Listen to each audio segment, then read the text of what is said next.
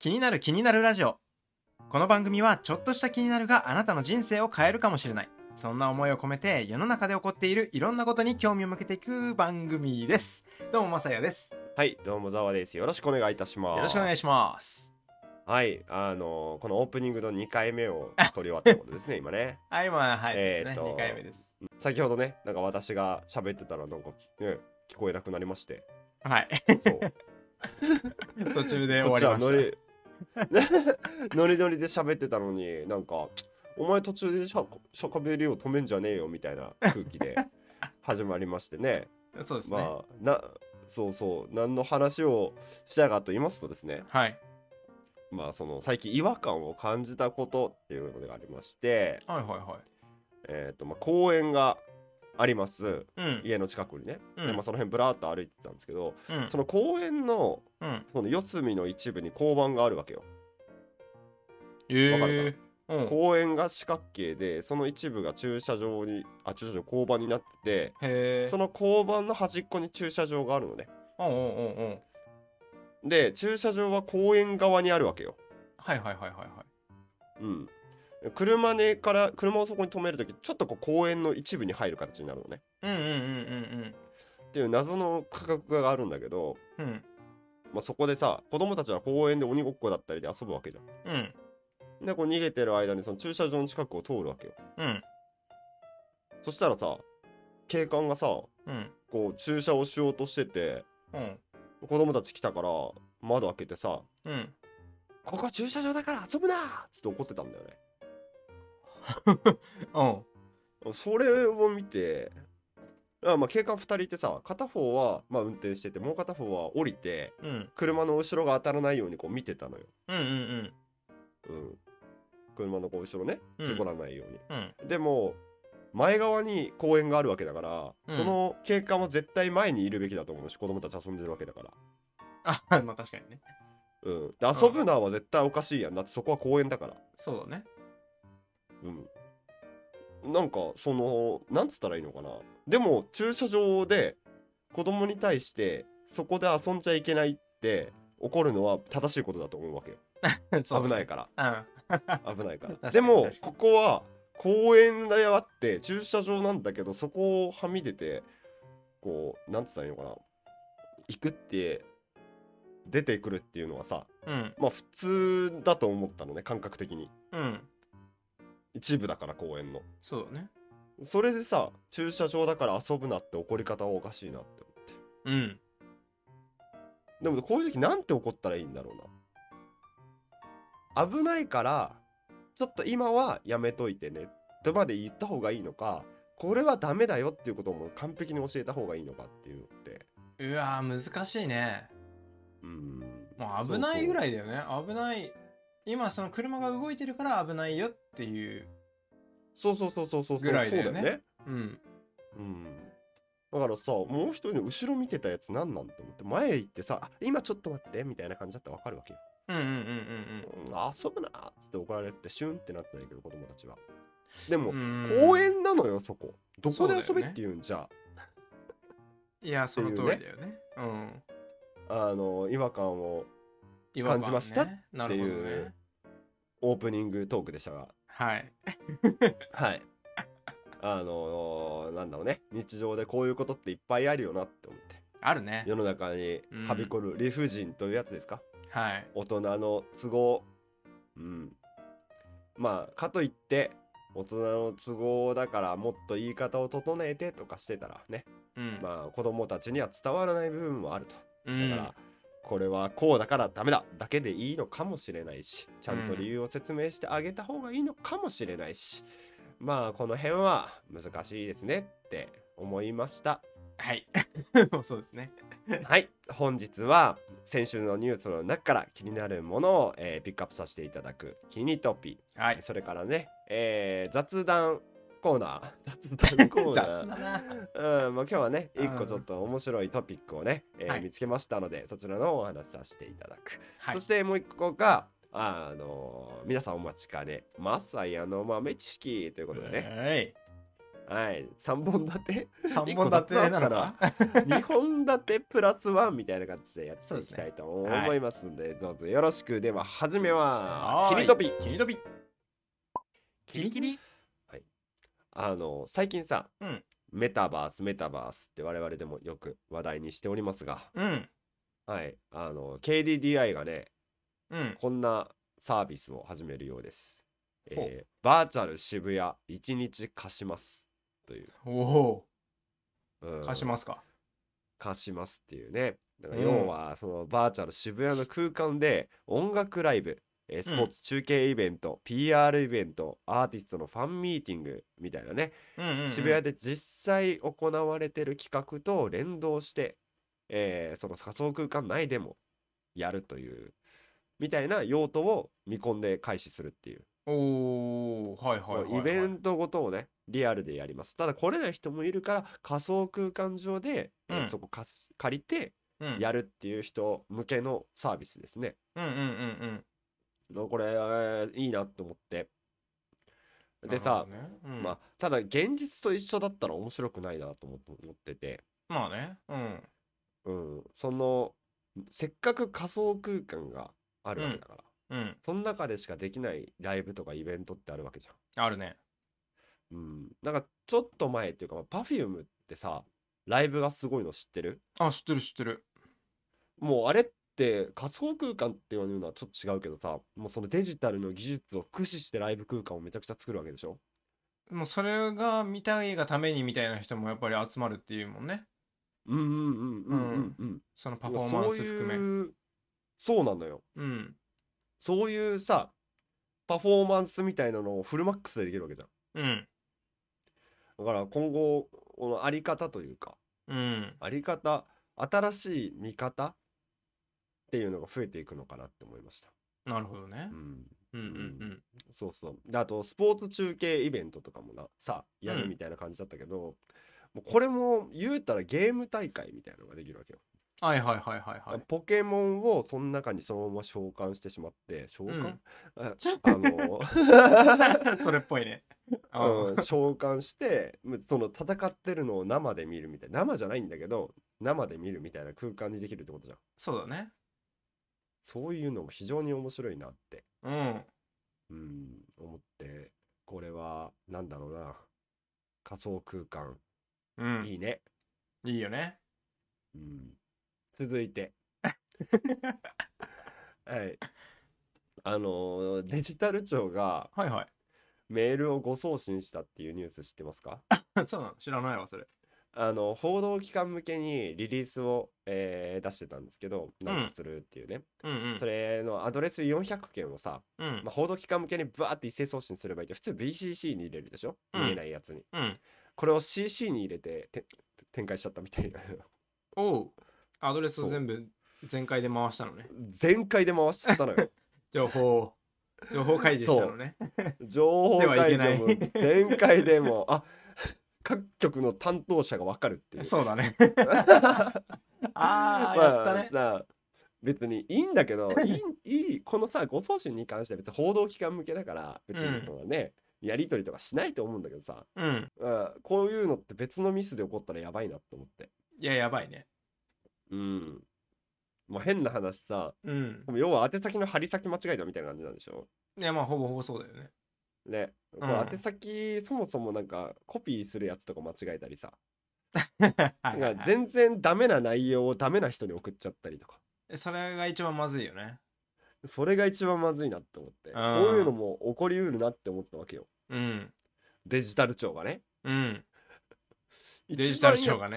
そう一番やっちゃダメな庁じ いやそうだね。ゃん、うん、こういうのも改善する仕組みっていうのも何でもそうやってやったらさ作業ばっかり増えちゃうけれどもそういう庁なはずだからね。いやそうだね。うん。ちょっと頑張ってほしいなって、うん、思いましたね。甘いんだなちょっとな。うんそうだね。うん。もうまあでもやるかやっちゃうか。まあた人間だまたまやっからっていうところもあるからね。もうそうなんだよね。ああそうだね。ねたまたまデジタル庁だったんだよねそしてね。そうね。残念な結果ですよ。残念な結果でしたというこうとん。で、はい、続いて、はい。えー、IKEA ジャパン、うん。うん、IKEA ですね。はい。あの新たなキャンペーンティニーホームスというのをね公式サイトで開始したと、ほまあなんやということなんですけどもこれは IKEA ファミリーメンバーっていうこうメンバーズカードみたいなのあるじゃないですか。うはいはいはい。あのそのメンバー原因であ限定で原因はい。で限定で、えー、と月額99円で安い。極小アパートの入居者を募集。ん？99円でアパートを借りれる。どういうこと？どういうことってなるでしょ？うん。どういうことってなってる？あ！えっと 都内にうん。位置する極小アパートうん。は、なんかそのロフト付きの洋室3.5畳で IKEA の家具が最初からついてる状態。おおはいはいはいはいはい。でこれを99円で月額貸し出す、うん。ええうん。入居申し込み期間は12月3日までらしいです。で、えっ、と20歳以上が条件で、うん。えー2023年の1月15日まで、えー賃貸契約を結んで貸し出すということで、まあ、光熱費や水道代はもちろん入居者の負担ということなんですけれども、うん。うん。まあ、3.5畳で都内でね家具付きで99円。えやばくない？すごくない？すごいよね。うん。俺住みたーと思って、そうだよね。うん。まあ3.5 3.5畳でも IKEA の家具をきれいに配置してうまくやればこう快適に住めるんだよとか出た後に3.5畳そうそっから出た後に IKEA の家具をもう一回使ってもらおうとかあの住む人があめっちゃ快適だったよっていう声とかを多分期待してるんだと思うんだけど。3.5畳ってでもベッド置いたらもう。ロフト付きだからね。ああそっかそっかそういうことか。うん。そこああ、まあそういうことね。どういうどういう感じになるかわからないけどでも3.5畳狭い空間でも快適に過ごせ過ごせますよと。はいはいはいはいはいそういうことみたいですね。快適に過せんだな。3.5畳。まあ、狭い方が快適きちゃ快適だもんな。なんつったらいいんだろうな。あ、もう動かないで何でもいけるみたいな。そうそうそうそうそうそうそう。なるほどね。ちょっとわからんでもないけどね。うちもなんか今そんな感じになってるから。もう手の届く範囲のものところに全てがあるから、そこにいれば全てできるみたいな状態を作り出せるってことね。そういうことなのよ。うん。ちゃんとね、家具の配置をこだわればっていうことですね。はいはいはいはうん、面白い試みだななんて思って面白いですねおりますと。うんうん。はい。続いて、うんえーニュージーランドのオークランド工科大学っていうところがありまして、えーうんそこの研究チームが、えー最近ストレス状態を検出するためのシステムをうん開発したんですよ。うんうんっていうのがこう座りっぱなしで仕事をする人はいはいはいって、こうなんだろう。貧乏ゆすりするじゃん。うん。わかる？する人をするね。こうなんだろう足ブルブルさせちゃうじゃん。させちゃうだから人はパソコンしちゃうよね。つついちゃうでしょ。こっからす足の動きからうん。ストレスを判断するっていう。あー。それでもする人はするけどさ。うん。えしない人しなくない？しない人しないね。うんだからもういろんなこと考えるなって思って。あーそういうことね。うん。貧でも乏ゆすりか。なるほどね。そうそうそうそう。こっからでも。ストレスを判断できるんだ。なんかその足靴下になんかこうチップみたいなの入れて。うん。ってことよ。でその動き、えー振動で。このぐらいイライラしてるとか？そうそうそうそう。激しいなこのブルブルはみたいなえー、あーね。もうこのまあ貧乏ゆすりはちょっとこうネタみたいな感じで俺今言っちゃったんだけど、うんうん。まあ作ってるのは実際貧乏ゆすりなんだけどね。うん。デスクにいてなんかする動作仕事中の動作うん。こうみんなが癖とかあるじゃない？ね。そういうことからストレス状態を検出するってことが今後可能になっていくんだろうなって思いました。すごいね。うん。まね。ただこの貧乏ゆすりって足の血行が良くなるっていう噂もあるんだよね。そうなん。した方がいい。うん股関節の軟骨の損傷が回復するというデータもあるらしい。めちゃめちゃいいじゃん。うん。悪いことはない。んだけどね。あんまり悪くないらしい。あマ悪いことはこう人から見られた時になんかイライラされるっていうぐらいあーなるほどね。もうでもね、うん。健康ですっていうさなんかさうんなんかうん。貧乏ゆすりしてもさみんななんかそれが当たり前になっていくかもしれないよね、確かにね。うん、貧乏ゆすりは悪だっていう時代が終わりを告げるかもしれない。ね。うん。えいやー、やっぱあんまり良くないね。まあしないかな、うん。俺は。まあ こにのストレス状態を検出するためのシステムと今の貧乏ゆすりの話は全然違う話なのでままあそうですね そうですね。あ整理しといて、うん。貧乏ゆすりちなみにマサヤはするタイプですか？全然しないって言ったよねさっき。うんしないかな。あーいいね。うん。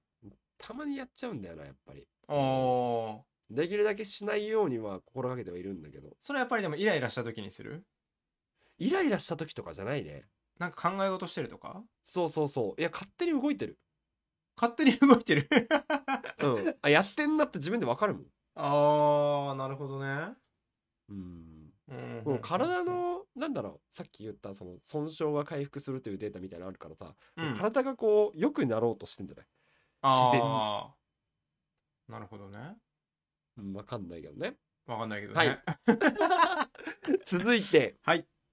えーメルカリが、うんあのまあ、11月25日よりも始まってるんですけど、うん。出産育児介護等でキャリアを中断する人っていうのは結構いらっしゃると思うんですよね。はい。でそのキャリア再開支援うん。プログラムを作成しましたということで何ができるかっていうと、あの日本全国どこでも勤務可能かつ、勤務時間は柔軟に対応できる。うん。かつ経験に応じた報酬をいただける、うんそしてメルカリグループの一員として働くことができるっていうインターンシップをスタートするっていう。うーん。そうなんですよ。えだからいいね。うん。こうか出産とかで仕事を辞めてしまったりとか、うん。えーそういう人がいたりしたらちょっとなんか全然うちで働いていいよみたいな。しかももえうリモートだよみたいなね。ーいいね。時間もどこでもいいっすよみたいな。でそこのまま頑張ってって言って働いてもらってうん。でしばらくしてこうキャキャリアが復活したなって思ったらあどう他のところに大丈夫ですよって言ったりとか。あもう本当にその間だけでも働きませんかぐらいの感じでやってくれるんだ。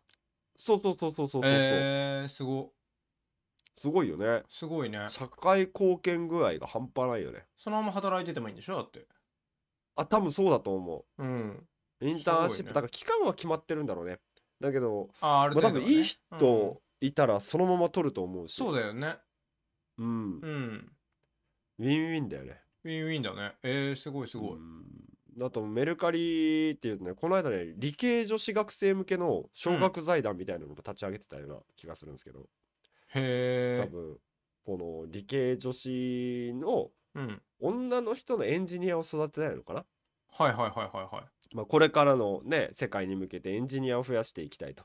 でエンジニアって男性の人がどうしても多いじゃないですか。多いねだから女性もなんかそういう仕事うん。っていうのはどんどんこうキャリアアップさせていくべきなんじゃないのかっていううん。感じかなっていうのを思ってあの、まあ、奨学金を渡すっていうような、はいはいはいはい、えーそんな仕組みもやってるみたいということでこれからの日本を考えた上での社会貢献として素晴らしい活動ではないのかと思いた。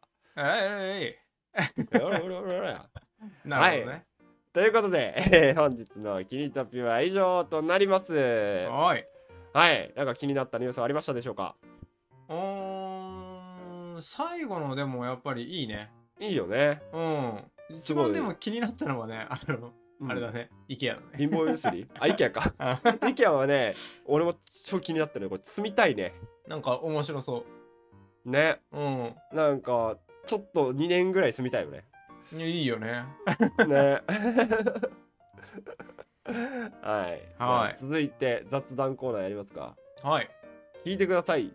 雑談コーナー。あなたはどっち派？面白ドゥドゥド。どう？今のタイトルコール。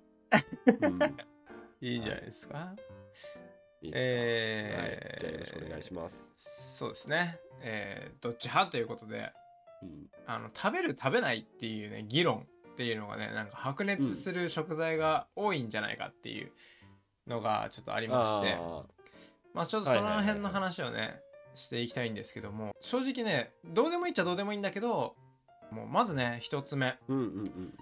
エビの尻尾って食べますか？食べませんかっていう。あーいやーそれってエビフライなのかな？あーまあそれも含めじゃない？あー、まあ、揚げてあったり焼いてあったら俺は食べるよ、条件としてそのもう揚げてあるとかね。うん。もう味付いてるとか。うん、だったら食べる。食べる。ああなるほどね。うん。マサヤは？俺はそもそもあんまりエビが好きじゃないっていう。なんでそれチョイスしたの？あもう食べないかな俺やっぱりあー。エビフライとかはままれに食べるけど。めっちゃエビフライ好きそうな顔してるのに。うーんなんか苦手なんだよね。まあその他もろもろねはい。いろいろあるんでちょっといろいろ出していくんですけども。どっちが食べた方がなんか食べた方がいいとか悪いとかはない？あこれないんですよ。あオッケーオッケはいもう次々いきますね。ーはいはいはい。えー、魚の皮。鮭の皮。とか。あー。どうですか？食べないな。あ食べないですか？ああー僕食べますね。気分によるな。ああなるほどね。うん。一応ねえこれでもねルールルールというかルールじゃねえわ。なんかね、うん。鮭の皮にはコラーゲンが含まれてるらしいんであのああ食べた方が栄養価は高いらしいですね。そうなのね。うん。って言われたらなんかまあじゃあでも食べてもいいかぐらいの感じじゃない？そうだねうん。今後食べていきたいと思います。えー、そうっすね。あと野菜の皮とか。ああなんでまあどの野菜だろう、うん。うん例えば人参とか大根とか。あー。人参は食べない。大根も食べない。でもじゃがいもうん。は料理によるよね。ああまあそうだね。うん。これ結局さその皮もさ栄養素があるとかでさその綺麗に洗ってうん。その全部剥かないとかっていうパターンもあるみたいだね。あー。うん。汚れてるとこだけとか。はいはいはいはいはいはい。だしまあ生ゴミも少なくなるしとかね。うんうんうんうんうん。うん。まあなるほどな。卵の殻とかね、まあ、そんな話になってきたらちょっと無理だけど うん玉ねぎもね結局周りはもう乾いちゃってペラペラになっちゃってるからあれも結局剥かざるを得ないわけだしね。うんうんうんううん。うんんとかかな。あ玉ねぎのあれってか皮じ皮なの？皮じゃないの？なんだろう？あの茶色い部分。ああれは皮でいい茶の色い部分は皮だよ。あうんだって結局もともとはなんかあの新玉とかってさ、あ、そこの部分も厚くなってるから割とほぼいけるみたいな感じだけど確かに。あれがどんどん古くなっていくと、まあ乾いていくからうん。っていうのであの茶色くなっていくらしいよね。へえ。うん。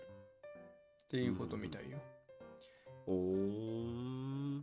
えー、っとねあまあこの辺になってくるとじゃあ食べる食べない派でおう。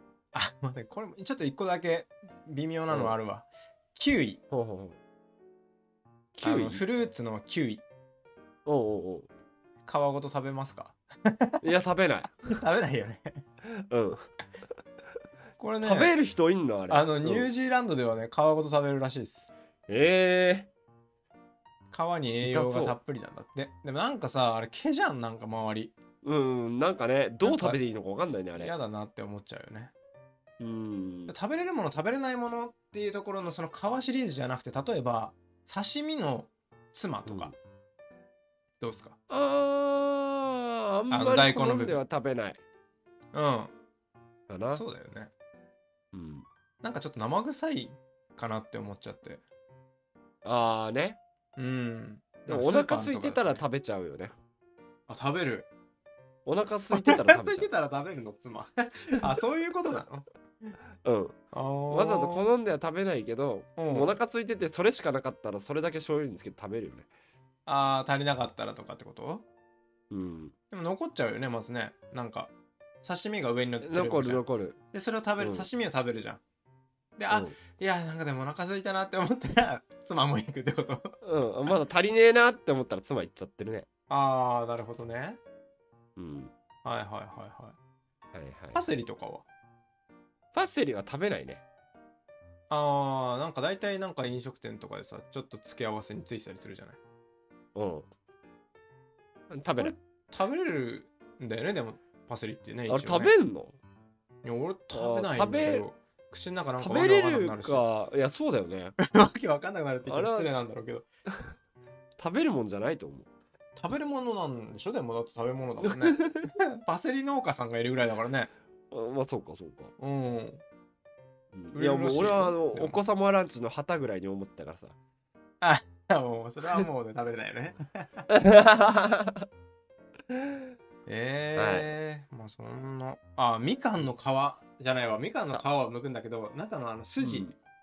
あー、まあ、めんどくさいから食べちゃああね。う。うん。そうだよね。うん。これもでも食物繊維だから食べた方がいいらしいね。ああ、まあ、あれぐらいだったらね、みかんの美味しさに隠れるから大丈そうね。いやなんかでもいっぱいあるんだねっていう感じだねこれね。夫。あ、そうだね。うん。そういう人とのね、多分家庭環境とかにもよるのかもしれないね。親が食べてたら食べるだろうし。確かにね。うん。えー、これちょっと待って1個さ。うん。ビーフシチューのさパイ包み焼きとかって食べたことある、あーあんまり食べないけどイメージはパイの部分。絶対食べるよそんなの。むしろあれが美味しいみたいなとこあるやん。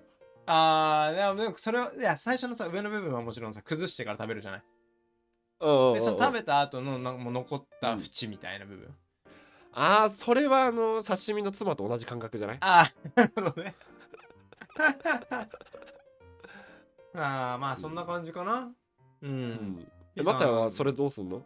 え何？ビーフシチューのパイ包みのやおう。つおう。あんまり俺も食べたことないんだけど。うん。うん食べないかな 最後残った部分はまあもういいかなって感じになっちゃうかな。でもさピザのさあの、うん。味付いてない耳の部分とかあるじゃん。うんうんうんうん。あれは食べるよね。食べるよ。それはもうそこまで含めてピッツァやん、だよね、うん。まあだからまあでもそれはさビーフシチューも同じことが言えるわけじゃない。そうね。なかなかね。まあそういうものがいろいろありますけども。はい。皆さんはどうでしょうかね。これは食べるこれは食べないはい。あればなんか教えていただければと思い教えますていただければと思います。はい。はい。ということで、えーこのなんだろうな豆知識みたいなコーナーの後に 豆知識なんだよね。そうなんだよ また行きますよ。はい。はい。もう皆さんにお得なお得なもう普段使えるうん。最高の知識をお届けする マサヤの豆知識。豆知識はいということでね今回はまあそうですね使えるかって言われたらまあまあ使えなくはないけど、まあ、知ってたらへえっていう、ちょっとなんかこう知識ある人だねって思われるようなものをちょっと紹介していきたいと思います。うんうんうんはい。はいまずね一つ目あの天気予報とかであの、平均の気温はな例年のとかね。平年に比べうんうんうん。みたいな言われると思うんですけども、これっていつのことを指してるのかっていう。ああ。例年ってこと？あそうそうそうそう。例年は直近の事例みたいな感じでしょ、うんうんうんうん、うん、違うの？うーんとねえ過去30年間の平均気温らしいね。あ30年なの？うん。えそれは例年っていう言葉の中に30年が含まれてるのかそれともその天気予報においてだけ30年なの？天気予報の気温情報の平年ね。平年。はいはいはいはいはいはいはい。はいえが30年なんだって。ー、えうん。だからまあまあ結構こう本当に過去の平均とかをちゃんと持ってきてる。っていうのが、えうーんと豆知識でございました。ー、なるほどね、まあまあまあまあまあね。うん。うん、まあそんなね天気予報のなんだろう気温なんてね1年でなんかすごい変わったりはしないからね。うん。30年の平均ということでだいたいいい感じに取れるんだろうね。まあ、平年に比べて暖かい寒いとかっていうのはまあ30年間の記録の平均ですというところらしいです。なるほど。はい。はい。で、えー内容打って変わってうん。えー、ざわさんは白髪ありますか、ありますね。最近ちょっと23本出てきましたね。ああまあ23本ぐらいなんだ。いいね、うん。結構ね出てきちゃってるんだよね。あらあら。そう。年ですか？ストレスですか、ね何や何なんだろうね。でも割とね若い頃からちょこっとずつあったりとかはしたんだよね。うんうんうんうん見え隠れするというかまあたまにあああるかもみたいなのがあったりとかあったんだけど、まあ、ここ最近はね、うんうん。やっぱりちょっとこうなんかしっかり出てきてんなっていう感じが 場所によってねあったりするんですけども。実は、えーうん。ペットもね年を取ると白髪になるっていうのがあるらしいんですよ。はいはいはい。犬とか猫とかっていうのも実は白髪が生えてくるそうです。へえうん、もちろんね個体差あるんでねあの人間と同じなんですけども、うんうんうん。あの動物の場合はね口の周りの毛から始まるパターンが多いみたいですね。うーん。そうなんだ。でまあしっかり見てると実はこう年を取ってったらこう口の周りがちょっと白くなってたらそれはあの元々の色じゃなくて白髪の可能性が高いと。えー、じゃあなんか気がついたら全部白猫になってるかもしれないってこと？最終的にね。可能性はあるってことだよね。うーんでまあ人間に近そうなねあのチンパンジーとかゴリラとかっていうのは,、はいはいはい。あのー毛がね多いんでねもちろん、ま、全身毛なんで、まあ、白髪っていうのが目立つんですけどもあのーうんうん。背中から白髪になっていく傾向があのすごい高いみたいです。え人間でいう後頭部みたいな扱いなのかなみたいな。ー、なるほど なるほど。うん。なるほどね。あの渦巻きのところみたいなね。あそうそうそうそうそうそうっていうのがありますよと。いはい。うところ、そしてラスト。はい。えー血液は赤いのになんで血管は青いのっていう。確かに。これちょっと気になりますよね。確かにだわ。うん。切ったらさ赤い血出てくるじゃない？でもさ血管は青いじゃない？こう手とか青い。見てもさ。ここれの理由は何なの？っていうところなんですけどもこれねしっかり理由がありました。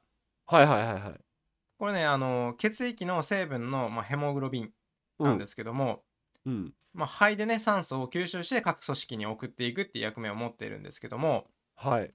酸素をふ多く含んだヘモグロビンは赤くなるそうなんですよね、うーん。で送り終わったらあの赤紫色になって帰ってくると。はいはいはいはいはい。でまあうちらが見てるのは基本的にこの外側にあるのは全部あの静脈なんでうん。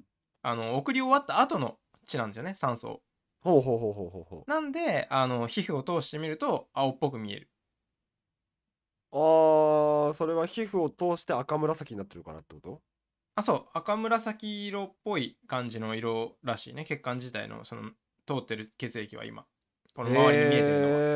へで動脈はもう体の奥底というか中側にあるんでそっち側はもちろん赤いんだけどなるほどね。それは見えなくてあくまで外側のその静脈だけが見えてるから基本的にーずっとおどこの血管をこう周り見ても色は赤くないと、なるほど。あーなんかそう言ってみるとすごい全部赤紫に見えてきたわ。